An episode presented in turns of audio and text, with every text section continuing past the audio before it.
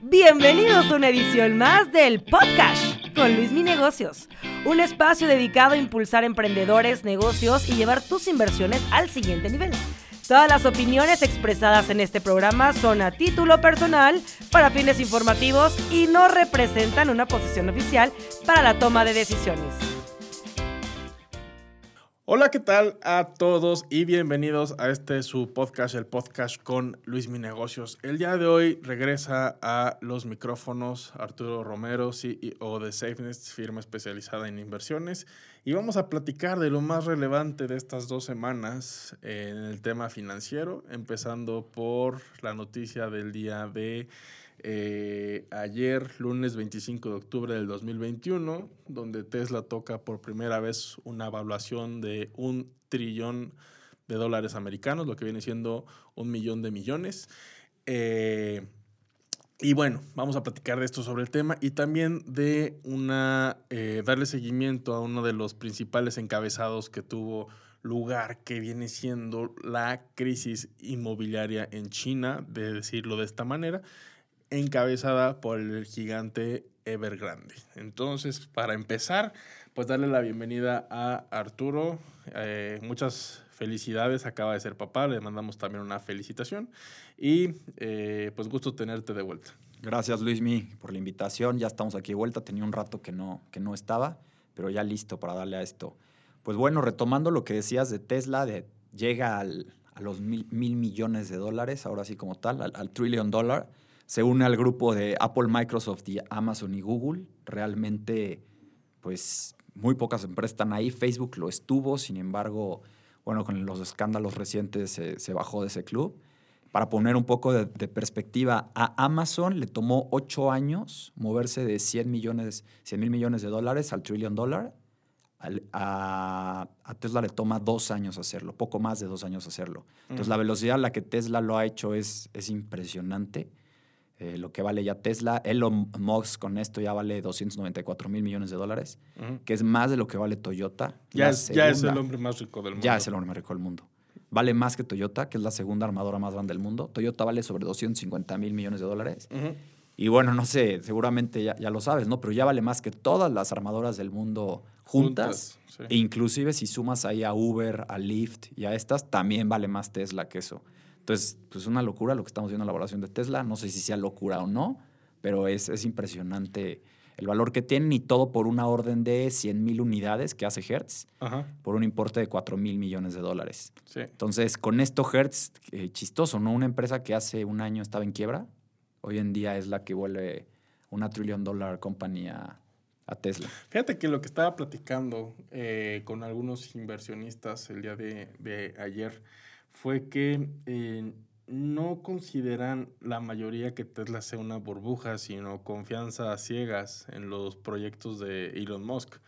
Digo, no hay que ser un genio para decir que este hombre sí realmente es un genio, pero realmente lo que Elon Musk ha estado haciendo a través de su marca personal, hacer un marketing exponencial, pues evidentemente a muchas personas que ni siquiera tienen un conocimiento financiero, los motiva a que lleven sus capitales con él, de alguna u otra manera, de manera muy indirecta. Digo, no es noticia, no es novedad que haciendo un análisis fundamental de la acción de Tesla, pues evidentemente no está para nada justificada una evaluación tan elevada, pero ya ha demostrado que esta acción lleva eh, resistencias y soportes que la ha mantenido, no ha tenido un colapso la acción eh, de manera drástica. Me parece que los niveles más bajos en seis meses fueron rondando los 700 dólares. Sí. ¿Se ha mantenido? Sí, sí, justo, ayer justo veía tu, una publicación que tuviste, ¿no? Que Tesla no hace, no hace publicidad como tal, a diferencia de Volkswagen que tiene anuncios, este tipo de cosas. O sea, nunca hemos visto un Tesla en el Super Bowl o en eventos deportivos.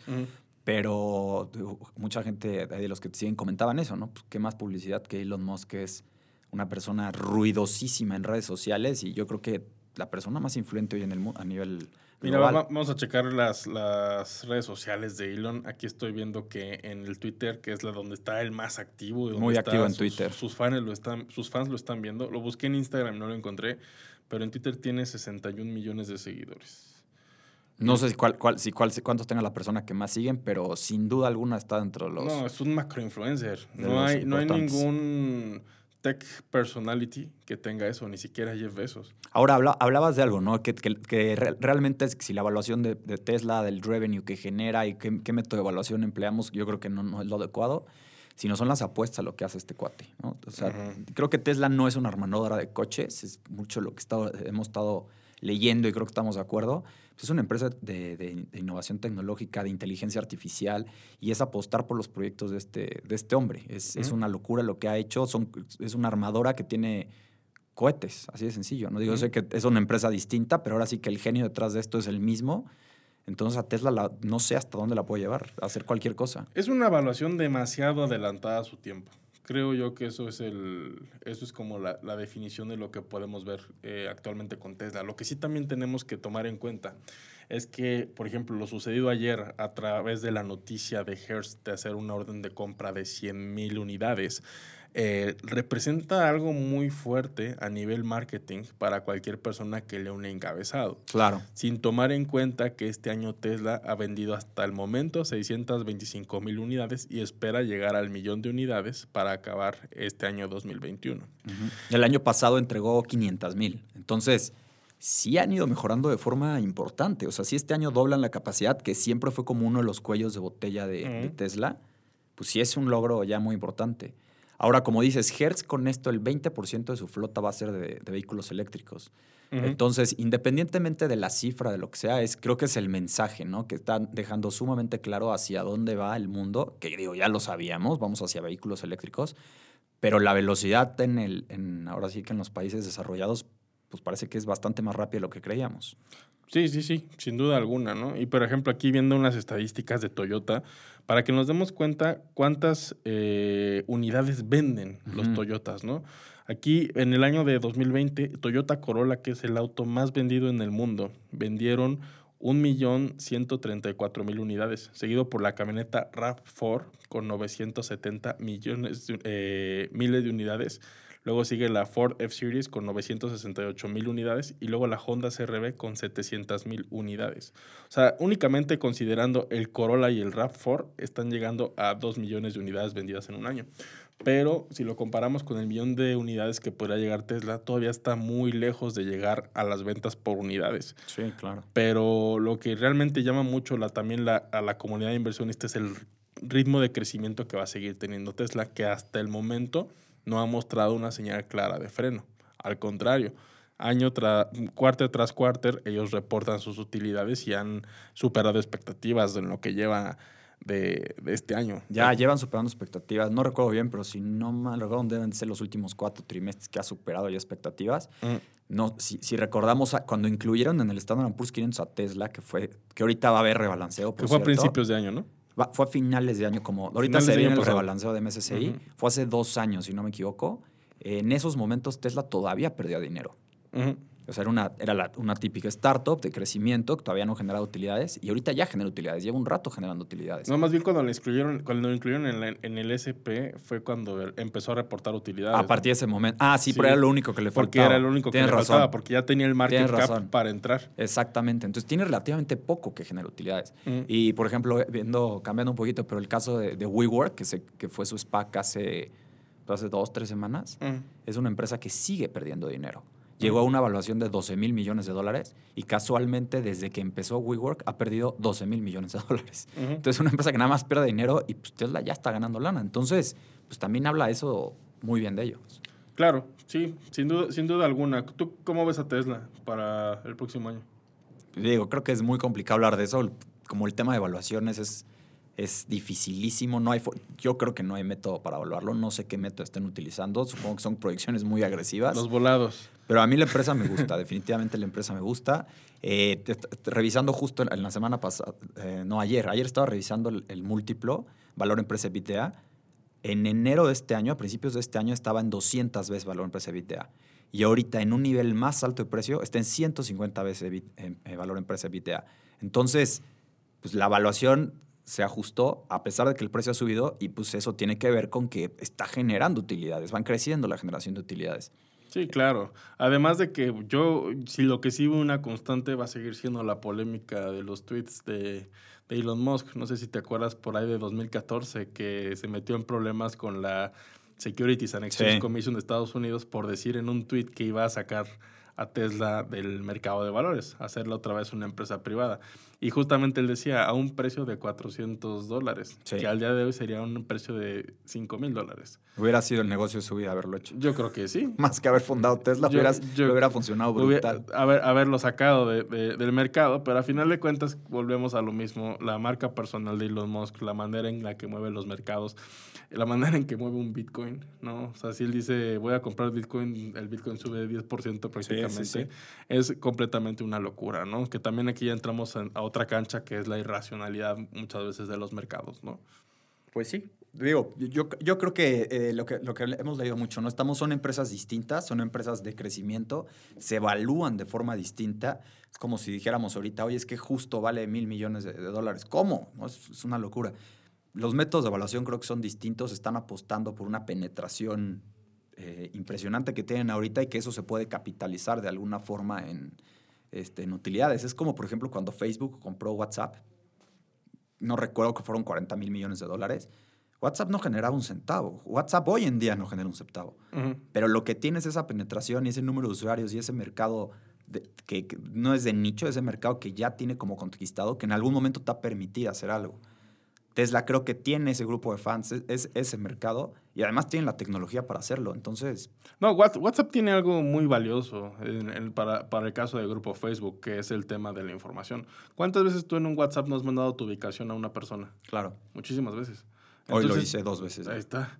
Entonces, esto lo que está ocasionando es que eh, alimenta los sistemas de información de Facebook, de Instagram y obviamente ya ellos tienen una integración muy sólida. Desde que abres tu perfil en Facebook te dice, conecta tu Instagram, conecta tu WhatsApp, pon tu WhatsApp para negocios, ¿no? A final de cuentas, esa información que es la materia prima de Facebook, ellos pues, la, la explotan de alguna, de alguna manera. Y justo salió también un tema que no teníamos planeado platicar el día de hoy, pero fue la caída de, de Snapchat. Sí, Eh, la, sí, sí, la- sí. la semana pasada cayó cerca de un 25% sus acciones y mucho de esto viene, viene ligado a lo que hizo Apple, que a final de cuentas le dio a los usuarios la posibilidad de no ser rastreados y al tener menos rastreo, pues hay menos información Sí. para los anunciantes y eso se traduce en menos ventas para Snapchat, que vino a contradecir el reporte de ayer de Facebook, porque ellos sí lograron las, superar las expectativas en cuanto a ventas. Sí, Más- Facebook le fue muy bien. ahí. Sí, le fue muy bien, lo cual yo sí tenía un poco de miedo en mi portafolio porque dije, híjole, donde el- hay un efecto de contagio de Snapchat. Pero no, al parecer yo creo que las, las razones de Evan Spiegel, el fundador de Snapchat, no fueron las suficientes de peso porque a final de cuentas Facebook también es una empresa de sector publicidad, venden de, eh, ganan dinero de vender ads y, eh, y pues no, no fueron parte de la estadística, ¿no? Al contrario, ellos superaron expectativas, lo que sí no crecieron fueron seguidores, pero, eh, perdón, usuarios de Facebook, Usuarios. pero al final sí lograron salir avantes. Pues sí, estamos, yo creo que estamos en, en una época de, tec- de- de- totalmente de tecnología. La- los métodos de evaluación que se utilizaban anteriormente han cambiado. Se hacen las cosas distintas. Yo digo, un claro ejemplo es el desempeño de, de Warren Buffett, que Ujú. se ha quedado ya atrás en los, ulti- en los últimos años. Evidentemente es el mejor inversionista de todos los tiempos. Yo sé que sus 50 años de trayectoria y de ganarle al, al, al Standard Poor's 500 en promedio es muy importante. Pero pues sí te habla, ¿no? De que Sí, las ya, industrias ya son distintas. y ya salió del top 3 de hombres más ricos del mundo. Ya salió. Ya está como en el 8 o 9. Digo, también él dona prácticamente todo el tiempo, toda su fortuna. Creo que Elon Musk no salió todavía nada. No, todavía no la, la han donado. No, pero van, sal- van soltando entre él y Bill Gates. Tienen la fundación, bueno, Bill y Melinda Gates la fundación, y a cada rato están pues, Dando. da- dando donaciones importantes. Que escuché, bueno, leí una nota que uno de los landlord, landlords, de los poseedores de tierra más grande de Estados Unidos es Bill Gates. Sí, sí, sí, sí. Que Yo tiene, también lo había visto. Que tiene más de, una locura, más de 300 mil acres por todo Estados Unidos, comprando tierra y tierra y tierra, tierra, principalmente en estados como Arkansas, eh, Luisiana, que dices, cómo también un millonario se diversifica, ¿no? Sí. Y, y voltea a ver también al sector de, de, de bienes raíces. Pero bueno, ese es otro tema completamente, simplemente llamó la atención la nota. Eh, lo que íbamos a platicar, China, el tema de Evergrande, ¿cómo vamos con eso? Pues mira, el tema de, yo creo que el tema inmobiliario de China y de lo que está pasando con China es pues e, es muy importante. Este año va a crecer al 8% y el próximo año ya va a estar creciendo al 5%.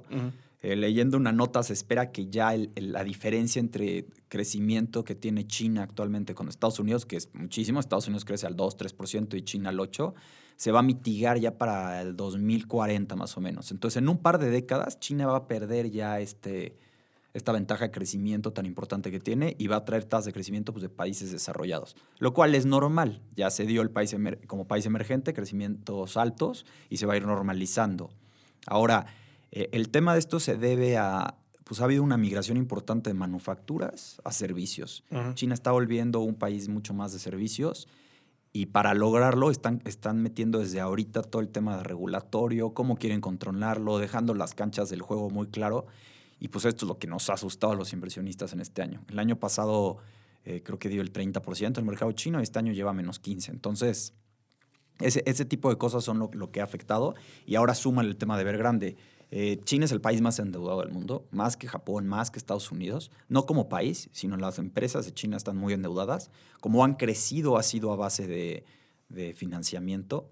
Y pues el sector de real estate, de, de, de bienes raíces allá es muy importante y pues ya se está viendo un poquito lo que está sucediendo. Ahora, Evergrande representa, si no mal recuerdo, el 3% de todo el mercado. Entonces, es, un, es el jugador más grande, pero no es un, un, riesgo sistémico. Entonces, yo creo que eso es muy importante entenderlo. Es un jugador que está cayendo, ya salieron otro par, que ya habían salido, lo que pasa es que no nos enterábamos porque no estaba de moda el tema. Entonces, yo creo, la verdad, que es algo que, que se va a mitigar. El gobierno chino no va a dejar que se que se desplome. Ahora, de eso a que Evergrande salga de la quiebra, si lo, es, es otra historia. No, no sé qué pueda pasar. Es complicado, porque si bien pueda saldar sus eh, compromisos financieros que tiene Evergrande para este año, para el próximo año sí se complica bastante, porque tiene más de 7 mil millones de dólares en deuda en bonos que tienen que liquidar sí o sí. De hecho, el mismo gobierno chino, eh, en una de sus... Sí, pues nadie se los va a renovar. No, pero en esas intervenciones el gobierno chino lo que hizo en primer lugar fue ya meterse a la cocina de Evergrande y auditar y revisar cuáles son todos y cada uno de los proyectos.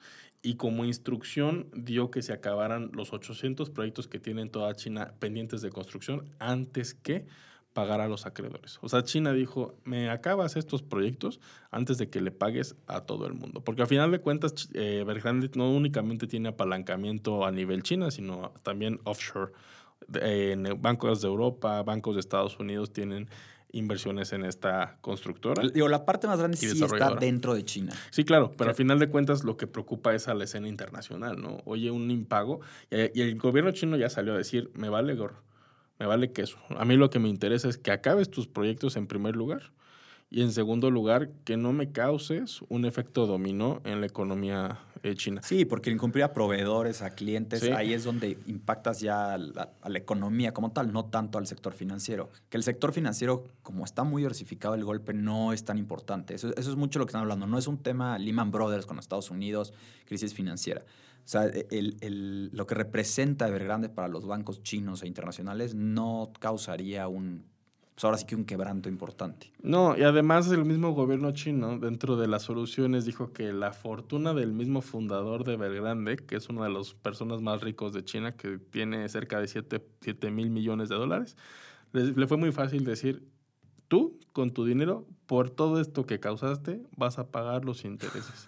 Tal cual, y viniendo del gobierno de China, se la cumplen. Se nos olvida que China no es un país desarrollado típico, ¿no? Es un, es un país emergente y las formas de invertir y las formas de la intervención que tiene el gobierno pues es muy relevante para tomar decisiones de inversión ahí. Claro. Sí, sin problema. Sin tomar eh, y tomando en cuenta que la acción de Veranda ha perdido 86% de valor claro. el último año. O sea, realmente ha sido una debacle muy fuerte y no se viene el panorama claro para la economía. Lo que sí está claro y dio mucha tranquilidad a los mercados fue que el mismo gobierno chino dijo, a ver, yo tengo eh, prácticamente 2 trillones de dólares, o sea, mucho dinero, prácticamente el doble de la evaluación de Tesla o hasta más, para hacerle frente a cualquier contagio que pueda pegarme en mis finanzas a nivel interno. Pero no voy a salir al rescate de una empresa de Evergrande. Si la misma Evergrande truena por sus propios medios, no me importa. Sí, no voy a, a, a rescatar acreedores como tal. No, pero ojo, también es difícil, ahorita hablando un poco más del tema chino, que y justamente por eso no superó la expectativa de crecimiento. El trimestre pasado crecieron 7.9% y este trimestre 4.9% cuando se esperaba un crecimiento mayor al 8%. Eh, sigue siendo un crecimiento muy alto, pero eh, bajó por varias cuestiones. La primera, los altos precios de, de, los energéticos a nivel global, lo que son gasolinas, gas natural, etcétera, han eh, dificultado mucho el poder de compra de la misma China. Segundo, muchos puertos siguen cerrados por el tema de la pandemia. Sí, allá la pandemia se la tomaron muy en serio y han mantenido los, los cierres. Lo cual también va a repercutir mucho en la, la, cadena de suministros a nivel global, principalmente Estados Unidos y Europa. Y tercer lugar, esto que tú mencionas, que la economía de China ha crecido mucho con el apalancamiento, mucho con la deuda para hacer desarrollos inmobiliarios. Eh, hay una sobreoferta. Se estima que en China hay cerca de un 20 a un 30% de los nuevos desarrollos deshabitados porque no hay una demanda real a la compra. De sí, de hecho hay varios documentales de, ciudades fantasma en China que se hizo, vamos a pensar en, este, aquí en Querétaro, en Cibatá, que hacen un Cibatá y se queda vacío, nadie lo, nadie lo habita. No, pero a final de cuentas ese era el modelo, construye, vendes, no importa, Tú construye, tú construye, tú construye. Ha habido dinero, ¿no? Ha habido, ha, habido mucha liquidez para que se pueda apalancar. Ah, no, claro, sí. Y no se preocuparon realmente si se iban a vender. Exactamente. Cuando aquí, a lo mejor en Latinoamérica, si tienes que voltear a ver, vende el edificio antes de que construyas. De hecho, la semana pasada se le cayó un deal ahí a Evergrande, porque querían vender ya parte de algunos de los desarrollos yo supongo, no sé bien, pero según yo estaban inconclusos y se los vende a otro desarrollador para que lo termine y, lo venda. Y se les cayó la venta, era, era por un monto importante y que esa va a ser como la única forma en la que va a poder salir. Terminar los desarrollos que tiene y otros irlos vendiendo a la mitad para hacerse de efectivo y poder hacer estos repagos de deuda. Que lo que digo, lo que estamos viendo es el, clásico quiebre, ¿no? Por lo normal las empresas truenan cuando le cierran la llave del agua. Es decir, cuando ya no te refinancian la deuda que tienen. Mm. Una empresa agarra y pide 100 pesos, que eh, a diferencia muchas veces cuando nosotros sacamos un crédito que lo tenemos que ir pagando el capital mensualmente, las empresas nada más pagan intereses. Entonces, sacas un crédito a cinco años y en cinco años liquídame. Pero nunca liquidan en esos cinco años. En esos cinco años vuelven a sentarse con el banco y refinancian otros cinco años. Y así van pateando, pateando, pateando y nada más están pagando intereses. El problema llega cuando por alguna situación el banco agarra y les dice, pues, ¿qué crees? Ya no te refinanció. Claro. Y ahí es donde truena. Se va a poner muy interesante la, la, escena global. Ya únicamente quedan prácticamente dos meses para que termine este año. Pues estaremos pendientes. Así es. Sí, yo creo que el tema de China es el segundo país más importante del mundo. Su peso en los mercados internacionales, como ya, ya lo he dicho aquí una vez, es, es muy poco para lo que representa. Entonces, pues debería de ser interesante invertir en China. Sin embargo, pues sí hay que entender muy bien estas eh, tejes y manejes del gobierno porque es un gobierno muy intervencionista y le gustan las cosas como ellos quieren. Ahí no se tientan a, no lastimar al inversionista como en Estados Unidos. La verdad es que en China pues hacen lo que tienen que hacer para ayudar a su, pues, a su economía interna. Sí, son muy nacionalistas y a final de cuentas pues también son muy celosos con la información que dan al mundo, ¿no? Muy celosos en ese tema. Incluyendo datos de contagios COVID, ¿no? Eh, fue algo muy de llamar la atención que ellos, su curva de muertes por COVID se haya aplanado desde el primer trimestre de la pandemia y ya nunca más subió. Sí. ¿Qué se cree? Que a final de cuentas hubo maquillaje de datos, que es algo muy típico de, ese país. Sí, hay poca información. O sea, realmente invertir ahí, por eso también es peligroso. Sí, claro, eso es muy importante mencionarlo. O sea, es muy riesgoso invertir en, China. Invertir en directo, eh, bueno, es un poco más complicado. La forma de hacerlo, ETFs. O sea, yo creo que lo más fácil es ETFs. En los últimos años BlackRock, Vanguard, State Street, todos estos proveedores de ETFs han sacado nuevos productos eh, por esto, porque quieren invertir en China porque hay mucho valor, pero pues sí tienen mucho riesgo. Este, este año lo vimos claramente y la volatilidad de ese mercado es altísima. De hecho, estaba viendo que en promedio eh, de los últimos 10 años, China baja en el, en el transcurso del año, en algún momento vas a ver, te vas a ver abajo del 20-25% de caída. Entonces, o sea, para tomar en cuenta que lo que pasó este año, que se ajustó 25%, pues es relativamente normal en China. Sí, claro. No, sin, sin lugar a dudas. Y por ejemplo, aquí tengo el ETF MSHI, que es el, el iShares de, de China, que es uno de los principales ETFs eh, e para invertir de una manera muy global. Tiene un rendimiento negativo en lo que va del año. Sí. Probablemente veamos una recuperación interesante el próximo año, pero volvemos a lo mismo. Tengan muchas precauciones. Así es. Mi estimado Arturo, pues muchas gracias por eh, regresar. Gusto tenerte de vuelta. ¿Cómo te encontramos en redes sociales? Gracias, Luis. Estamos como arroba SafeNest-MX en Instagram y en Facebook nos pueden encontrar como SafeNest. Excelente. Pues muchísimas gracias eh, por estar aquí presentes y hasta la próxima emisión. Les Gracias. saluda Luis Mi Negocios. Este fue el podcast con Luis Mi Negocios. Hasta la próxima emisión. Recuerda suscribirte al podcast y unirte a la comunidad en arroba Luis Negocios en TikTok, Instagram y YouTube.